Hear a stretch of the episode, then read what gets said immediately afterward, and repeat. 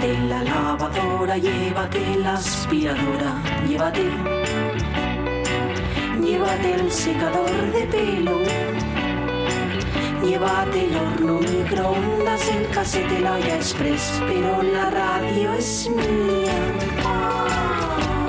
La radio es mía. La radio es mía. Y quédate con todo lo demás. La radio es mía. Con Pachi Poncela.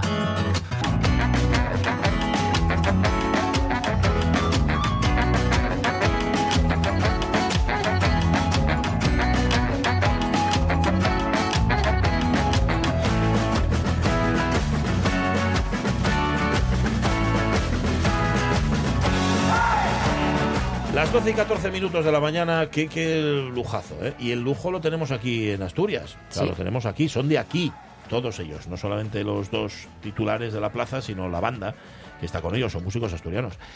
Eh, Muy bien, muy bien. El, el 27, ¿eh? Y luego el 16 de diciembre en la Casa Teodoro Cuesta, en la Casa de Cultura Teodoro Cuesta de Mieres. A ver cómo suenas, Jorge Alonso. Vamos a probar esa voz. Cuéntanos Hola, algo. hola, hola, hola, hola. Muy bien, ahora Bueno, suenas, suenas de- ahora oye. suenas bastante bien, dentro de lo que cabe. Bueno, dentro de lo que no era, de lo que es no sonar, ¿no? Como Sí, la verdad que sí, es, mejorar, todo, todo es, todo es Había un arriba. universo de- para la mejora, sí, Yo, sí. sin embargo, fíjate, me encuentro peor que la, que la pasada hora.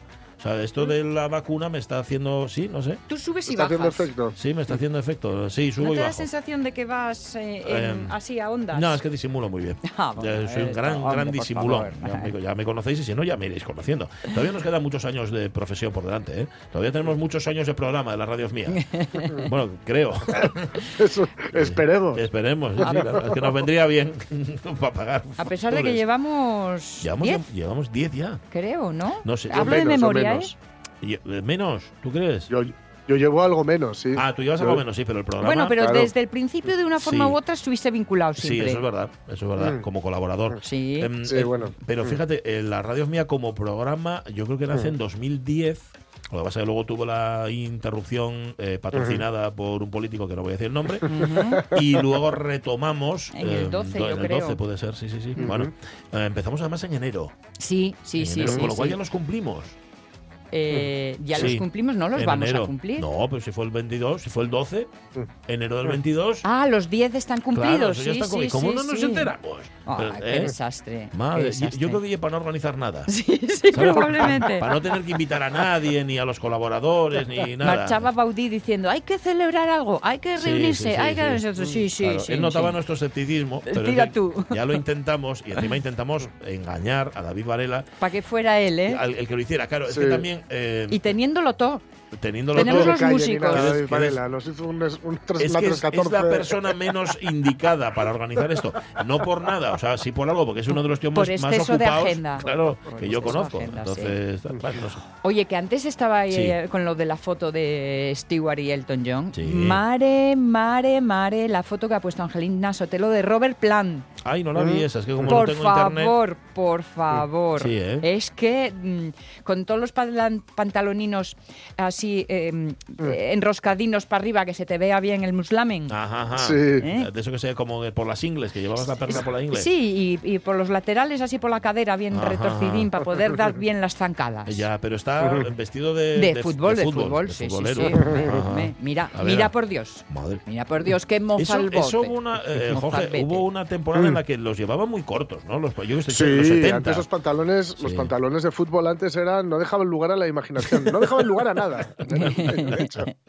Así, le- así a, a algunos se le escapaba lo que no se le tenía que escapar, Bueno, como a Utragueño, ah, estuvo sí, muy bien sí. partido. Se le escapó No. aquello, sí señor. Y luego sí. también, como era todo tan evidente, Valderrama Sí, eh, claro. aprovechó la circunstancia también, Mitchell. con Mitchell. Ese fue el que le hizo unas caricitas. ¿Fue Mitchell a Valderrama o Valderrama a Mitchell? Fíjate, ¿no? Fue Mitchell a Valderrama. Mitchell a Valderrama, qué gochu. Sí, sí, sí.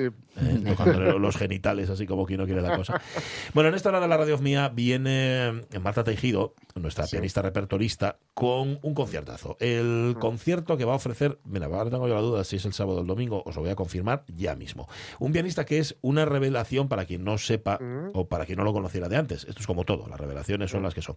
Em, es el domingo, el domingo en el Auditorio de Oviedo. Estamos hablando de Martín García. Martín García es asturiano, es de Gijón. Se fue muy jovencín afuera, a estudiar fuera, y en el último concurso Chopin, para que nos hagamos una idea, el concurso Chopin es como la antesala de los Oscars. de. Tú quedar tercero en el concurso Chopin y encima que el premio te dé el público, el público, mejor dicho, te dé el premio a la mejor interpretación de Chopin. Jolín. Eso es como decir, como poner una pica en, en- en Polonia. Mm. Aunque ahora mismo Sí, ya sí. sabéis que hay otros poniendo picas en Polonia, pero eso no es el Sí. tema. no Eso, eso en años de perro son 20 campos de fútbol. Totalmente, son 20 campos de perros, en efecto. Bueno, pues Martín García, grandísimo pianista, va a ser el protagonista de ese concierto. Y hoy, para ir eh, destripándolo, en el mejor de los sentidos, viene Marta Tejido con, un, con una parte del programa al menos. Porque en la primera parte va a hacer Chopin y en la segunda va a hacer Rachmaninoff. Nos vamos a quedar con la primera, Oh. con Vale. la de Chopin. Está muy bien eso del desmenuzado previo. Sí, claro. Porque, oye, mm, es como si te pusieras rayos. eh, X en los ojos. eh, pues iba a decir en, las- en los oídos. Raimi, sí, en los oídos. Porque sí, sí, te, me- te metes más en el interior de los claro, asuntos. es como todo, es la escucha activa. Eso Oye, ayuda mucho. Bueno, eso pues ¿qué? veo tu concierto Ay. y subo a por más. Mira, mira, Ni mira. más ni menos ¿Que ¿Quién actúa? que hoy miércoles 16 de noviembre y a partir de las 9 de la noche Ajá. van a estar The Way Pictures, Ah. que es una banda británica que suena Molan mucho. así. A ver. I saw you in the film for just two seconds. A documentary set in heaven where the hipsters roll like children and the writers roll like dogs. On rugs, in beds, and on stages, and the singers hide behind the camera. I saw you in the film where the children write on glass. The sun came in like a pack of orange spaniels through the window. Voz y guitarra David Tattersall al frente y en el bajo Francik Rosivic, Rosicki y el batería Johnny Helm. The Way Pictures, que bueno, mm, la verdad es que tenerlos en Oviedo yo creo que es una buena Sí, oportunidad. Tú los conocías, ¿no, Jorge? A estos. Sí, sí, sí, sí. Sí. Son muy buenos. No, no, no, suena muy bien. La verdad es que sí. Sí, y, sí, ha- sí, y sí. hacen juegos de voces que a mí me encanta. ¿eh? Es muy pop inglés eso. Muy ¿eh? pop inglés, sí, Sí, señor. sí, señor. Sí, sí. Claro, suena muy bien. ¿Cómo Oye, y, era? ma- y mañana Sí, a los que a los a los que estén sobreviviendo o, o, requete viviendo Mm. por la por el ambiente del Festival de Cine del Fix Ajá. y del Gijón Sound Festival no tiene nada que ver con ninguna de las dos cosas, pero sí se, se, se celebra en uno de los lugares donde esas dos cosas están hirviendo en el Toma 3. Mañana a las 9, Luis Bullosa, que es un, Ah. un francotirador underground con, con un bagaje tremendo intelectual, pero que, que lo cuenta muy bien. Eh, va a utilizar a Lana del Rey como excusa para hablar de, de muchísimas cosas, entre ellas la canción, del pop y de muchas cosas más. Y además estará, ser- estará servidor de Ah, ustedes allí con él a las, vale. a las 9 del Mm. Toma 3 por la, por la patilla, por supuesto. Bueno, Mm, oye, qué haz una, chulo. haz una cosa, nos lo apalabras para otro momento, aunque no sea para esta semana, Sí. para poder hablar con él. Sí, Si el, sí. el libro tú, tú, el libro garantizas que merece la pena, ¿no? El libro merece muchísimo la pena. A mí me está encantando, me queda un poquitín para acabarlo. Me está encantando. mm, eh, digamos que es, es yo creo, la- una de las. No, no la prueba definitiva, pero valdría como prueba definitiva para quienes todavía eh, quieren expulsar a la música popular como una de las, de las bellas artes. Ajá, como, como debe ser a estas alturas ya. Eh, pero vamos, que está muy bien reivindicado. Yo es que el otro día me encontré con amigos que, que siguen siendo amigos, creo que ya lo conté, ¿no? Que no les gustan los Beatles. Por eso. Madre mía. Sí, sí, sí, tienen un problema con esto. Yo ya se lo he dicho. es decir, el problema no es del mundo, el problema es vuestro, ¿eh?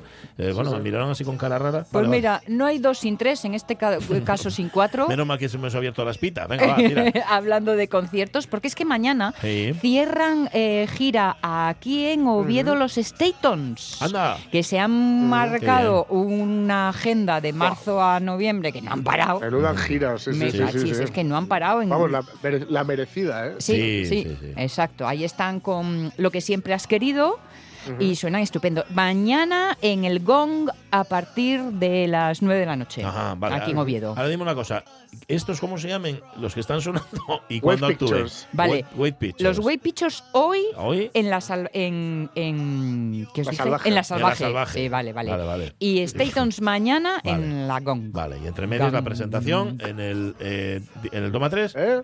El El toma- toma, toma tres, tres. efectivamente. Bueno, el que pues sea feo que salga de noche. Totalmente. o muy temprano, que es también la otra opción. Bueno, 12 y 23 minutos de la mañana. No he dicho que entre medias de todo esto llega Julio Concepción con su paseo. Dice, nos dice Lorenzo Linares, hoy hoy puse poco, hoy estoy flojo, estoy flojo. Tienen dos nombres que tela marinera, los dos nombres que nos trae hoy. Pero bueno, ya sabéis que Julio Concepción repasa toponimia. Si tenéis alguna duda toponímica, ya sabéis, nos la mandáis y nosotros se la transmitimos. Pero antes de todo esto.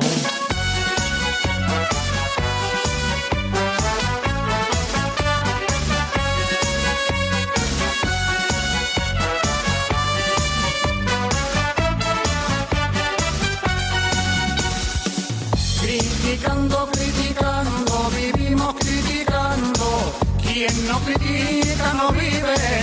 Luego lo contamos porque hoy, quienes queráis conocer en persona al profesor Javier García Rodríguez, podéis hacerlo. Es verdad. Tiene cita con Darío Villanueva en la Casa Abierta. Bueno, luego contamos la cita exactamente dónde y cuándo. Pero sabéis que su cita aquí es los Sí. miércoles en la radio mía para ejercer el criterio, el criterio de un crítico literario. Y hoy, un libro, un libro que tiene, ¿es un libro para escritores o es un libro para quienes nos gusta conocer los entresijos de la creación literaria? Bueno, el libro es este. Pues hoy hablamos del libro de Chuck Palahniuk, Plantéate esto, momentos de mi vida como escritor que lo cambiaron todo. Y dejadme que os diga una obviedad. Lo positivo de escribir el Club de la Lucha es que has escrito el Club de la Lucha. Y si eres Chuck Palahniuk, eso es bueno, muy bueno. Pero lo malo de escribir el Club de la Lucha es que ya serás para siempre el autor del Club de la Lucha. Y a ver quién sale de ahí indemne. Luego escribes 10 o 12 libros más, pero eres el del Club de la Lucha y te ponen la cara de Brad Pitt. Palahniuk tiene su público, bastante. Boomers de su propia generación, lectores punkis y algo destroyers, jóvenes un poco raros que leen cómics, profesores universitarios desnortados, críticos literarios de provincias. Su ficción literaria y cinematográfica entusiasma a unos cuantos y es rechazada por otros muchos. Y lo mismo sucede con sus opiniones literarias y sociales, todas las cuales ha ido soltando en volúmenes como Asfixia o Error Humano, creándose una imagen de Chucky, payaso diabólico, como cuando desprecia autores como David Foster Wallace. Aquí Chuck no me interesa. Llega ahora otro volumen de estos ensayos en los que Palahniuk desgrana sus ideas sobre la creación literaria, sobre la escritura, sobre las lecturas, sobre los talleres literarios, sobre la técnica narrativa. Palahniuk no es un teórico de la literatura, ni siquiera un crítico literario fino, como otros autores y autoras de su generación, Lorry Moore, por ejemplo. Aquí, como había hecho en Error Humano, mezcla reflexión y autobiografía, recuerdos y técnicas de escritura, sociología del libro con principios creativos, listas de obras recomendadas con experiencias en los talleres literarios en los que ha participado como alumno y en ocasiones como profesor. Hay de todo en este volumen. Mucho de ello interesará al autor novel que quiera leer la experiencia del autor contada de viva voz, pero también al lector que quiera descubrir cómo es el taller vital y creativo de un autor. También hay en Plantéate esto, como dice el subtítulo, momentos de su vida como escritor que lo cambiaron todo. Epifanías, revelaciones. También de esto se encuentra en el libro. Y diatribas contra esto y aquello, contra aquella y aquel. Todos los que no le convencen. Y una agenda personal, por así decirlo, con los libros claves que le han hecho lector y escritor. Y los maestros y los reprobados aunque también los probados y los aprobados. Sociología, autobiografía, manual de autoayuda literaria, historia de la literatura en pequeñas dosis, consejos para escribir y, para callar, y también nombres. Palahniuk nos lanza al Club de la Lucha de la Creación Literaria. Pero a veces sentimos que se cumple la primera norma del club. Del club de la lucha no se habla. O se habla, pero nos interesa solo un poquito. Aunque quién sabe, quizá con un poquito de Palaniuk sea suficiente.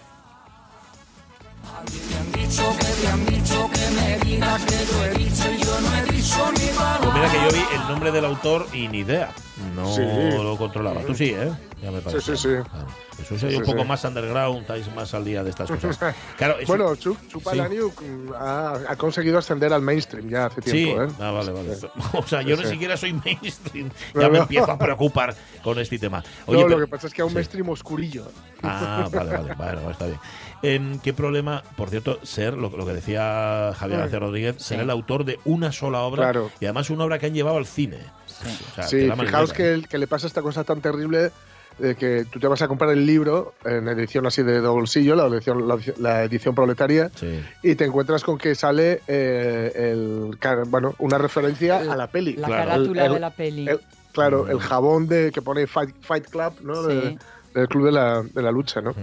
Es tremendo. A mí los, los miércoles de la radio es mía Sí. eh, me, me cuestan dinero, ¿eh? Porque el, el libro que el libro que, que recomendó la semana pasada Javier Rodríguez ya me lo pillé. El de la escucha. El de la escucha Sí. y normalmente normalmente lo que nos trae mm, eh, Marta Tejido bajo el brazo También, los- también. cae- también me suele caer me cuesta mucho dinero los Lo que pasa es que también lo- lo- la música de Marta Tejido, a una mala te la pillas en YouTube. O sea, la escuchas ahí y tal. ¿sabes? Sí, sí, sí. Los libros ya ja, cambia la cosa. Claro, Vale. claro, claro. La cita, bueno, aparte de recomendar este libro espléndido, la cita hoy con Javier García Rodríguez realmente es una cita con Darío Villanueva, profesor emérito de la Universidad de Santiago de Compostela, que lo recordaréis por anteriores títulos como ser director de la Real Academia Española, lo cual no es mala cosa, del 14 al 18. Bueno, y que es el autor de Morderse la lengua, corrección política y posverdad, que es el tema de la mesa redonda de los encuentros en la Casa Abierta de esta tarde. Qué interesante y qué siete, fantástico sí, ese señor. tema. Y además madre presentado mía. por Javier García Rodríguez, tiene todavía mayor aliciente. Así sí. que nada, si podéis os lo perdáis. Las doce y media de la mañana. Ay, que, que no sé si está Julio. ¿Está Julio? Ah, sí, claro que está Julio.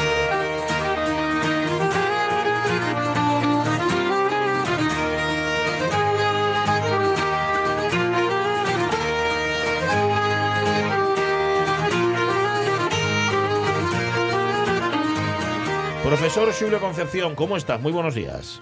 Buenos días. ¿Qué tal, Y escuchando el viento, el aire, el aire de las castañas. El ¿sí? de las castañas, sí, Sí. señor. Que por cierto, mira, estaba viendo que me acabo de enterar también, porque soy muy burro, que eh, Lorenzo Linares, Llorienzo Linares, eh, tiene, una, tiene un blog creado con, con Alejandro Sí, Muñiz. Bueno, sí. que, que y es Muy sobre bueno. caldones. No, Vi- muy con- bueno. Anda. Conóceslo, ¿eh? Está muy bien.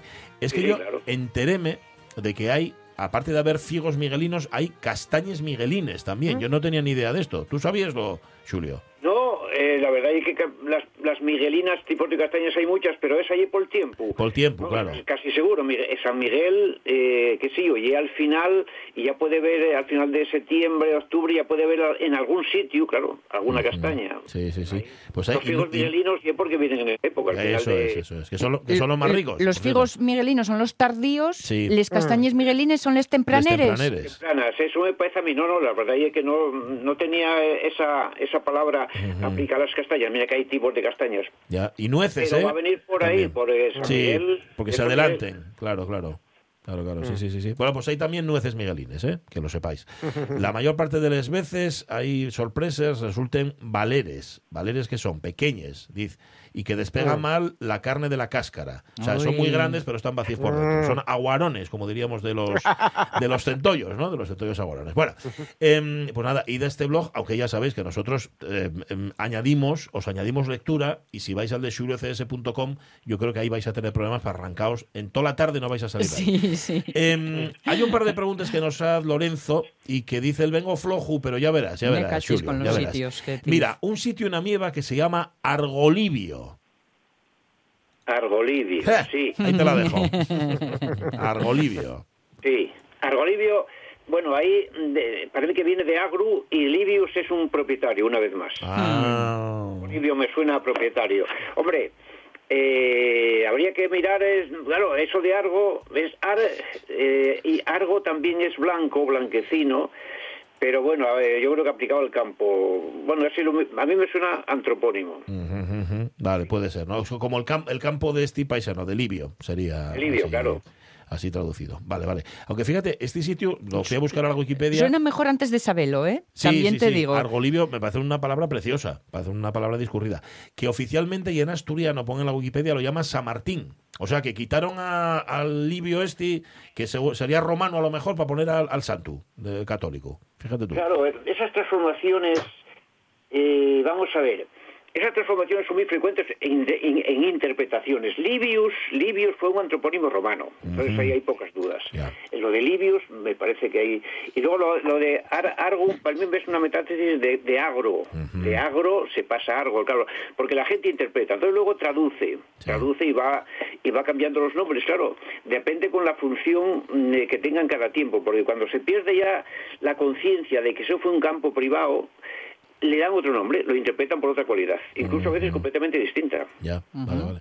Eso es lo interesante de los topónimos, Hombre. que se recojan todas las variedades, todas las variantes. Porque es una historia, eh, cada, cada punto tiene una historia incluso de sucesión de nombres. Ujú. Fíjate, Covadonga, por ejemplo, que hay documentos que hablan de Cova de Songa, eh, de- Cova de Fonga, pero no exactamente de Cova de Onga. Entonces, todas eh, las interpretaciones que se hayan hecho, habría que recogerlas. Claro, eh, espera un momento, entonces Covadonga no es la cueva de la señora, no es eh, cueva, Bueno, cova es- dominica. claro, es una teoría que está muy generalizada, Sí. para mí es una cristianización de Ah. palabras anteriores, porque hay un librín precioso Sí.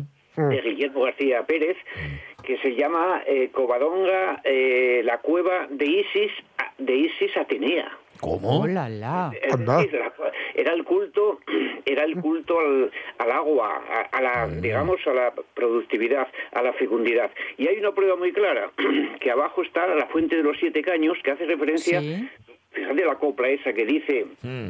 la Virgen de Covadonga tiene una fuente muy clara, la niña que de ella bebe, eh, en el año se casa. Sí, sí. Es un eufemismo de decir, de alguna manera, va a producir. Ujú, sí. Por tanto, Covadonga, en la cueva dominica es una traducción cristiana muy bien hecha, hay que eh, se van cambiando los nombres, ¿no? Sí. Pero de cueva de Onga, y Onga es montaña, Mm. simplemente, porque más abajo, Onga y Hongo, más abajo de Covadonga está Isongo, Ajá. ese hongo, Ah. ese hongo y Triongo. Triongo. Son tres, son Sí, tres montañas ahí en Arriondas juntan tres montañas. Por lo tanto, la, eh, todas las interpretaciones que haya, todas las variantes, a veces se dice que no es la verdadera. De- Dejémonos de verdadera o no. Lo que hace falta es recogerlas y luego Claro. ver que a veces son sucesiones, eh, traducciones de los nativos.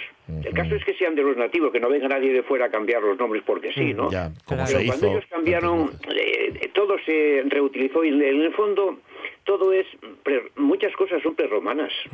Mm. Prerromanas de antes de los, las civilizaciones son muy antiguas, no vienen de, de los romanos ni de los cristianos, ni con mucho. Por lo tanto, estos nombres, a mí me gusta mucho coger las variantes, porque vas viendo Claro, habría que sacar una, la que más, la más generalizada, la más de acuerdo con Sí, el- la, con la el- asumida, ¿no? Vale. Asumida, claro, pero bueno, hay que reconocer que la gente tiene derecho a, claro. a interpretar, que pasaron muchos siglos, mil milenios, miles de, de- de efecto, años. en efecto. Antes de que sigas con Lorenzo, permíteme, porque viendo, buscando Argolibio para ver un poco de tal, me he encontrado aquí juntito, juntito a Palombierga. Uy. Digo, como, como nombre también se las trae. ¿eh? Palombierga, eso que vendrá de paloma. De, de- de Sí, paloma, eso sí, es palomvierga, casi seguro porque paloma, palomba, palomu, etcétera, y luego ese erga es un sufijo, palombierga que tiende a, es un sufijo de, de relación, ¿no? Palombierga, palomera, eh, Ah, palomar vale. simplemente. Eh, palombierga para mí es una, eh, sería en realidad pal- palombiega, porque ese llega es un sufijo además prerromano que significa abundante de, abundante de, pal- palaciego, por ejemplo, relativo a palaciego, palaciega, castañas palaciegas, Ah, no sabía que Mm. castañas buenas, y de llega a hierga, pues lo mismo, por alguna razón la gente interpreta. Por lo tanto, Palombierga hay que ver qué es exactamente, pero igual es un, si es una peña o un sitio donde paren las palomas, los palombos eh, monteses, Ujú. torcaces, va a venir de ahí, porque claro, antes los palomos, eh, las palomas eran muy observados porque había que, había que, había que comer, había que cazar. Sí, claro, claro. Claro, es que eran sitios muy vigilados. Vale. Em, bueno, hay, hay otro nombre, pero no te lo voy a decir, porque si no nos despistamos. Es que dijiste antes lo de onga, hongo, monte. Claro, ponga, el concejo de ponga, mm, tiene sentido, ¿no? Mm, con- digo por los montes, vaya. Ponga eh, sí, el, el, el segundo componente eh, sería el mismo. Eh, lo que pasa que esa palabra, esa igual está fundida ya en época prerromana con otra, porque este Martín Sevilla, este profesor de la Universidad de Oviedo que murió hace unos años, este dice que ponga viene de pónica, de pónica que significa barro. Es decir, el Consejo de Ponga, después de, digamos, los precipicios y los saltos de los, de, en fin, de Sí. todo lo que es los bellos y todas esas montañas, pues reposa. Entonces el río inunda las laderas y forma barro. Según Martín Sevilla, ese pónica eh, puede ser agua, eh, agua de la montaña, por ejemplo, que esté ahí el onga ese. Sí. Pero él dice que la palabra ya es indoeuropea. Y de ese pon, pónica, Ah. pónica, que tendría el mismo origen, sí, en el segundo componente significa mm, lodo, mm, barro, eh, en, en la cuenca del río. Ajá. Madre mía, yo, yo ya había hecho, ¿ves? Mi propia interpretación. Así por mi cuenta y no tenía nada que ver. Mira lo que No, son no, no tiene nada que ver. Bueno, es que, claro, eh, otra vez decimos que, la- que las cosas son prerromanas y prelatinas. Sí, sí, sí. Ya empezaron a fundir y a interpretar las palabras antes de los romanos. Los romanos lo único que hicieron fue recoger, recogerlas, sí, más bien a veces monosílabas, bisílabas, y aumentarlas. Pero las raíces son muy antiguas. Ya, ya, El claro. indoeuropeo que se dice, ¿no? Pues sí, en efecto. Entonces, lo de asociar en estas palabras eh, antiguas no es nada, ningún disparate. Vale. Oye, ya que estamos en Ponga, y es la segunda pregunta de Lorenzo, Trivierto. Ahí Trivierto, estamos. yo sí tengo un nieto, voy a decir al, al mi fiu que lo llame Trivierto. ¿verdad? ¿De dónde vendría Trivierto? Eso ya si corre porque vale como tres. Sí, sí, sí. sí, Tres sí, vertientes. Tres, claro. Tres, tres vertientes. Trivierto es Tres, que vierte, que vierte hacia tres sitios. Mm. Ujú. Vamos a ver, Vierto, fíjate que existe. Tres Mares ahí en, donde era? En- ahí por Palencia está el pico Tres Mares. Yo estuve en él y es impresionante que, te- que estés en, en un pico y que te y que veas que es, ese agua que cae a tus pies puede ir a Tres Mares.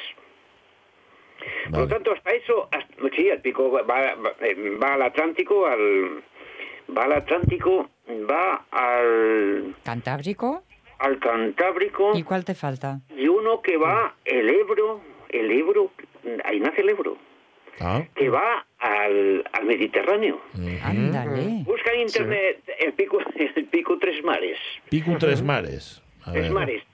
Eh, sí, sí, está en Galeas de Campo y por ahí, ahí arriba. Y ahí nace el río Ebro, ahí está Fontibre. Ay, Bueno, esto, esto es para mm, perder los 50 millones. Entre ¿eh? Cantabria y Palencia. sí. En el concurso. En, efecto, sí, Es señor. que hay cosas tan guapas que cuando Sí. estás en ellas dices, dices, ¿cómo pusieron nombres tan exactos? Y Trivierto a mí me suena a que sea un sitio donde hay o tres vertientes, no exactamente a mares, claro, Sí, sí. pero hacia tres pueblos distintos o caminos distintos o concejos O a distintos, otros ríos. a otros ríos. Trivierto es que, que vierte a- son tres vertientes. Ujú. Qué De guapo. vertere, viene de vertere, que es verter, vertir hacia un sitio a otro. Por lo tanto, es la palabra también para mí puesta exacta. Mm. Bueno, bueno, pues fíjate. En este caso acertamos con lo de tres, ¿eh? Sí, en este sí, caso hasta ahí por lo íbamos, menos. íbamos bien encaminados. Bueno, está muy bien. Eh, gracias, Julio Concepción. Ya os digo, juliocs.com y echáis la tarde, pero, pero, tarde, pero sí, sí. vamos, de manera inmejorable. Si queréis hacer preguntas a Julio, ya sabéis, os las formuláis a nosotros y se las trasladamos. Un abrazo, Julio. Hasta el Un miércoles. abrazote, Gracias, chao. Cuídate. Abrazo. Es que piénsalo bien, estás en, en- en Cantabria, Asturias, Asturias, Cantabria, Mm. y pensar que estás en un lugar donde empieza el Ebro, Ya. que va a acabar en el. Mediterráneo, Impresionante, ¿eh? y, y, Mm. Ya, cuesta, ya. ¿eh? La verdad es que sí. Está ahí en las fuentes del Ebro, en efecto. Y tiene unos nombres preciosos alrededor. Es que la toponimia, Sí, chicos, queda sí de que verdad para, para entretenerte. La pernía, Cuchillón. Mm. Un sitio que Vale. se llama Cuchillón, ahí en este sitio. Valderredible, los montes de Ordunte. Es que parece discurrido todo, parecen Ordún. nombres inventados. Ordunte. Ah, Ordunte, no sé dónde vendrá. yo Vale. quédome con el ordunque y hielo de la cerveza y los dioses de la Ah, cerveza. Ordun, ya, sí, otro. Em, dice uno. Martín Fernández Solares que él se está quitando ahora mismo del caviar, del champagne francés y de la fruta escarchada. Lo último porque me parece una guarrería más que nada. Yo ya le he dicho que somos devotos en la radio mía de la fruta escarchada. Ya sé, vosotros no, pero yo sí. A mí me encanta. Así que, por favor, Martín, no dudes en enviarnos las que no comas. Las ¿eh? todas las que te sobren, Todas ¿no? para mí, que me encantan y me entusiasman. 12 y 42 minutos de la mañana, música, por favor. Du meine Seele, du mein Herz, du meine Flamme Además es que en casa solo me gusta a mí la fruta escarchada y les peladillas. es lo único que come todas esas porquerías. Peladillas me lo, te me lo compro, pero la fruta escarchada, por Dios. Las peladillas están muy buenas. terrible. Eh, Marta Tejido, ¿cómo estás, Marta? Buenos días. Hola, buenos días a todos. Bueno, qué gusto tenerte aquí, aunque sea en, en diferido, aunque no sea Sí. visualmente, pero bueno, estás con nosotros y estás a través de la música. Eso es. Que está muy bien. Pues, como tú anunciabas hace un momento, Sí. eh, hoy voy a hablar de- del concierto de las jornadas de piano. La verdad es que esta semana ha sido complicado ¿eh? decidir Sí. de qué concierto hablar. Sí, sí. Muchos, ¿eh? Porque la oferta en Asturias es muy amplia. Mira, la OSPA tiene doble, de, doble concierto. El jueves toca la Casa de Cultura de Avilés, el viernes en el Auditorio de Oviedo. Aficionados a la ópera tienen posibilidad de disfrutar de Don Giovanni de Mozart Giovanni, jueves, claro. viernes, sábado. El domingo a las 12 de la mañana, dentro del ciclo Suena la Cúpula en el Centro Niemeyer de Avilés, interpretarán las suites para violonchelo solo de Bach. Bueno, Pero bueno, claro, es que eh, precisamente este domingo las jornadas de piano tienen un invitado de excepción, que es como tú decías, el asturiano Martín García García, nacido en Gijón, sí. tiene solo 26 años, eh, ganador de numerosos premios nacionales, del primer premio del concurso internacional de Cleveland, Ujú. pero es que además un tercer premio del concurso internacional Chopin en su última edición. O sea, Tremendo, tremendo. Sí, sí, sí, como tú decías muy bien, un pianista, bueno, comenzó con el piano muy pronto, se formó con la escuela rusa, a los Ujú. 14 años eh, se marcha a Madrid, a la Escuela Superior Reina Sofía y posteriormente continuó sus estudios en Manhattan, en Nueva York, en la Mannes School of Music. Y bueno, ¿y qué decir del concurso? Yo creo que a lo mejor eh, los oyentes, bueno, no se pueden imaginar lo que es acudir a una competición de este bueno. nivel. Es durísimo, ¿no? Es uno de los más prestigiosos del mundo, de los pocos concursos consagrados a un solo compositor. Todas Sí. las obras que se presentan tienen que estar compuestas exclusivamente por eh, Frédéric Chopin. Y luego hay otra cosa, que se celebra solo cada cinco años.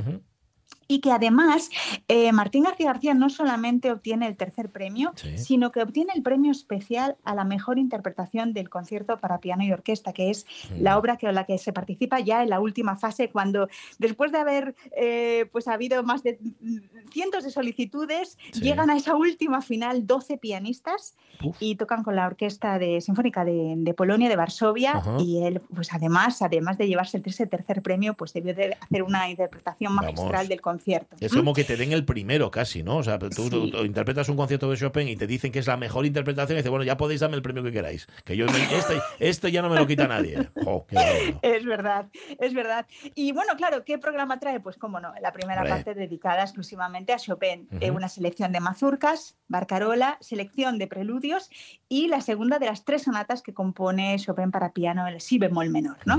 Así que luego la segunda parte la dedicará al compositor ruso Sergei Rachmaninoff, pero yo es verdad que me voy a centrar En la primera, en esta en primera Chopin. parte, ¿no? Vale. Bueno, yo creo que Chopin, ¿qué se puede decir de Chopin? ¿no? Pues Ah. que fue, eh, yo creo que es mm, conocidísimo como uno de los grandes compositores del periodo romántico, nacido en Polonia en el año 1810, eh, padre francés. Sí. Madre polaca, como siempre, niño prodigio que comienza a destacar muy pronto. Como anécdota, comentar que con siete años compone la primera obra, pero él apenas sabía grafía musical. Así que tuvo que ser su padre el que anotase la obra en papel pautado. ¿no? Bueno, bueno, bueno. Eh, sin llegar a tener nunca un mentor eh, que destacar, en- en- casi muchas veces fue formado por, por is- por músicos que no eran realmente pianistas. Mm.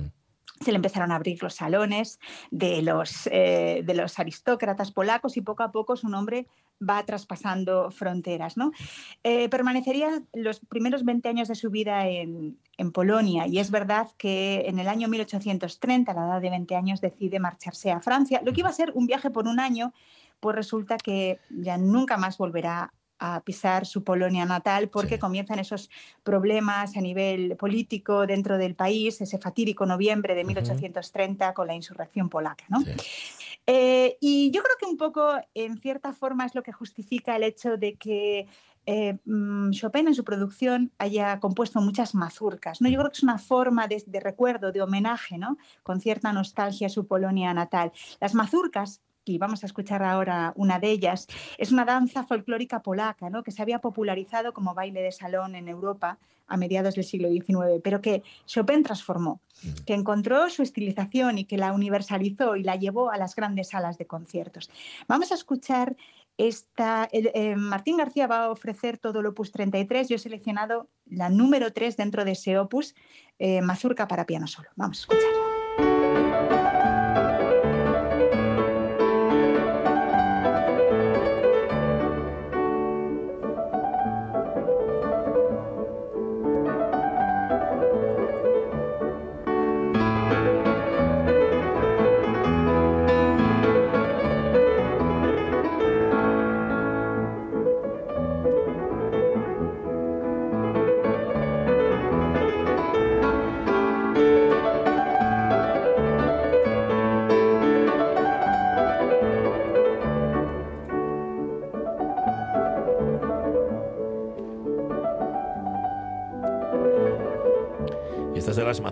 Felices, mm, porque las hay, es. las hay teñidas de una melancolía y de una nostalgia tremenda, ¿eh? Efectivamente, siempre Chopin en las mazurcas plasma diferentes estados de ánimos y en este caso, pues sí que es verdad que esta eh, muestra una gran alegría, tiene un sabor, ciertos, Ujú. cierto sabor eslavo en las armonías y luego tiene esos acentos característicos, ese ruateado. Sí. En algunas eh, tras- eh, lo que hace es eh, trasladar los acentos a las segundas y terceras partes del compás.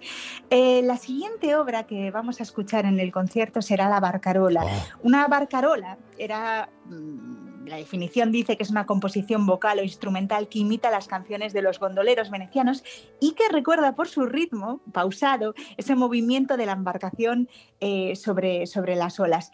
Mm, Hay que destacar dos cosas. Yo creo que a través de la barcarola podemos eh, conocer dos, varias características que son comunes a toda la producción de Chopin. ¿no? ujú. Una atañe a la forma de, de- de componer directamente. Es decir, en aquella época, la primera mitad del siglo XIX, triunfaba en el mundo de la ópera llamado bel canto, ¿no? Ah. Las óperas de Bellini, de Sí. Donizetti, es decir, donde se resalta la belleza sonora, donde las líneas de los cantantes es- pues hacen alarde de un gran virtuosismo vocal, ¿no? Con mucha or- ornamentación y eso es en cierta forma lo que va a hacer Chopin. Chopin traslada al piano a la melodía, a esa mano derecha, ese estilo belcantista, ¿no? Y eh, va a incorporar una, una profusa ornamentación. Y luego hay otra característica, pero esta está referida a la interpretación. Todo pianista sabe que cuando toca Chopin no puede mantener un tiempo, eh, por así decirlo, constante. Ajá. Hay que utilizar lo que se llama el rubato, Mm. o sea, el robado en italiano. Robado, o sea, que- robato, robado. ¿Qué, qué roban? Es- ¿Qué es lo que Eso es, ¿qué roban? Roban tempo. Primero con pequeñas aceleraciones o por el contrario reteniendo el tempo. ¿no? La cuestión es que el tiempo simple fluctúe, ¿no? que haya Ah. una gran flexibilidad. Pues yo creo que eh, había una, una frase, es verdad, ahora me acuerdo, que siempre decía Chopin, que era, tocar el piano es como cantar con los dedos. Mm. Hay que cantar y al mismo tiempo, pues, dejarse ir un poco por el tempo, sin ser realmente muy inflexible en él. Vamos a escuchar ese inicio de la barcarola.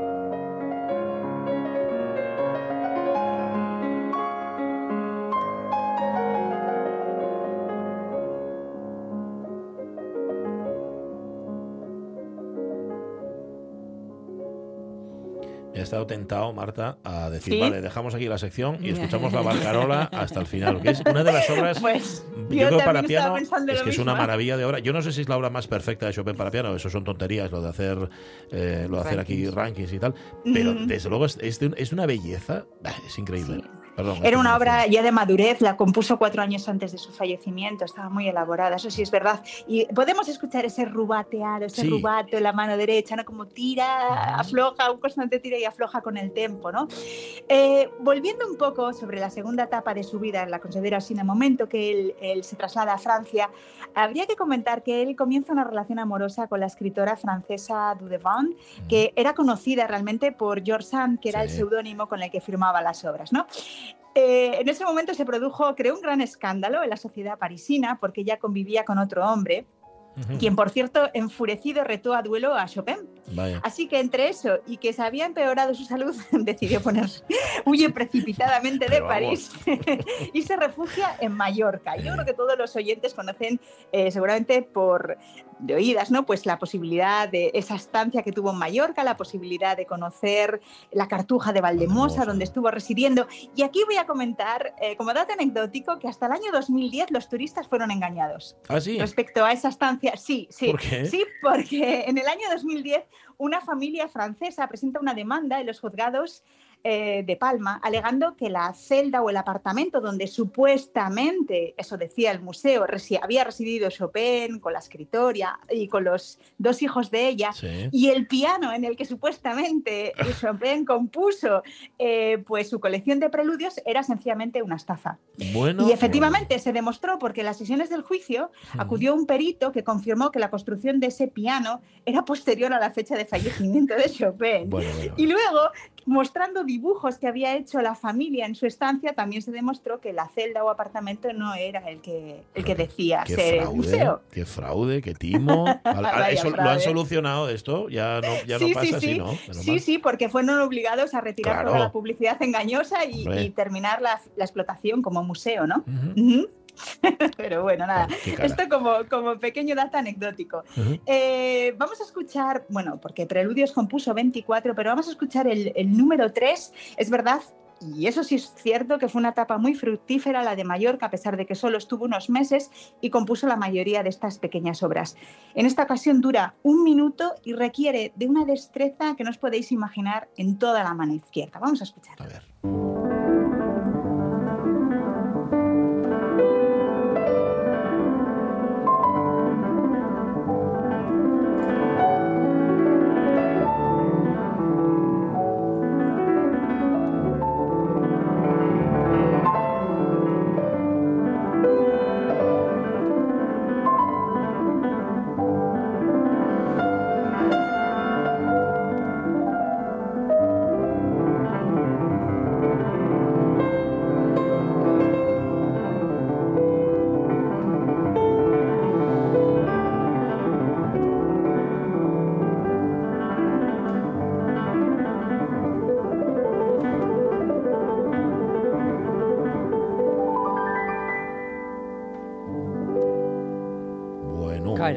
Esto, a ver, Bueno. lo que pasa es que esto, si no le das poesía, parece que estás tocando un estudio de Ligeti, ¿no? Así es una cosa como. Muy como bien, muy bien, o de Fermi, es automática, ¿no? verdad. Sí, sí, sí. Perdón, ¿eh? Pero de nuevo la mano derecha es la que... Claro. eh, la mano izquierda permanece inalterable y es la derecha la que le da un poco de poesía ¿no? a, la, a la- a la Sí, pieza. claro. Eh, también, por reírnos un poco, y esto lo anotó con mucha gracia el propio compositor en una carta que envía a un amigo que cuando estuvo en Mallorca recayó de, en su enfermedad y le visitaron hasta tres médicos, ¿no? Ajá. Y él escribió, uno le dijo que estaba muerto, otro que se estaba muriendo y el último que iba a morir. bueno, decir que Chopin falleció, pero diez años después Tardó, y se sí. cree que de tuberculosis, ¿no? Eh, eh, Chopin es verdad que siempre es considerado como el maestro de la composición de pequeñas eh, piezas de pequeño formato, de miniaturas. Bueno, acabamos de escuchar la mazurca, el preludio, pero a veces también, en pocas ocasiones, es verdad, se adentra en lo que son obras de gran formato. Este será el caso de la sonata que va a interpretar Martín García, la segunda sonata. Vamos a empezar escuchando su primer movimiento, aunque realmente, el, a ver si nos da tiempo a escuchar el tercero, un poquito del primero, eh, que comienza de una forma trágica, casi amenazante, y da lugar al tema principal con un ritmo muy impetuoso.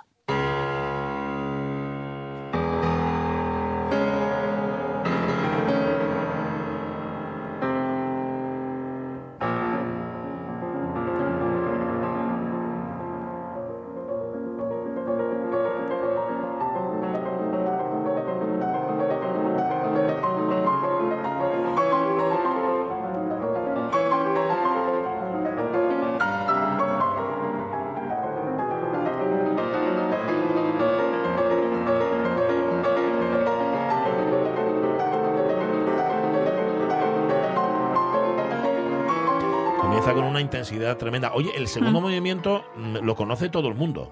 Todo el mundo conoce este movimiento, el que viene ahora, ¿no?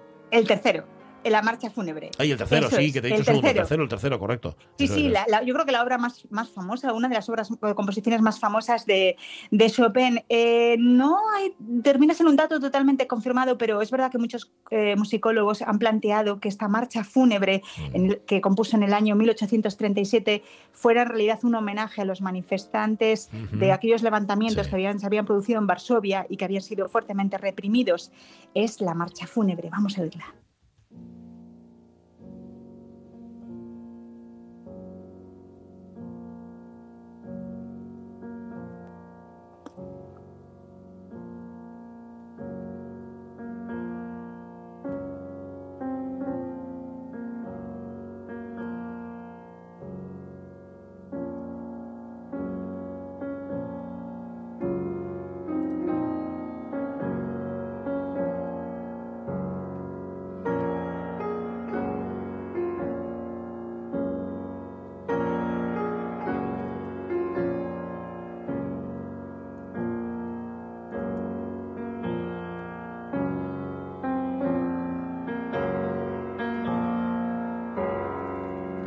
Escuchado en tantas versiones chungas, en tantos Mm. arreglos eh, nefastos, que recuperar la pureza del piano y tal y como la compuso Chopin, mira, Sí. es, un, es un auténtico lujo.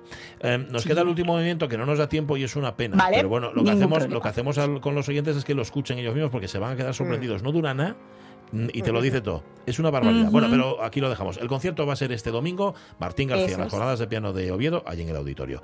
Gracias por este regalazo Chopin, querida Marta. Un abrazo. A vosotros, un abrazo. Fuerte. Chao, chao. Fúnebres nos vamos, pero mañana volveremos desde la Semana del Impulso TIC. Ahí estaremos, a partir de las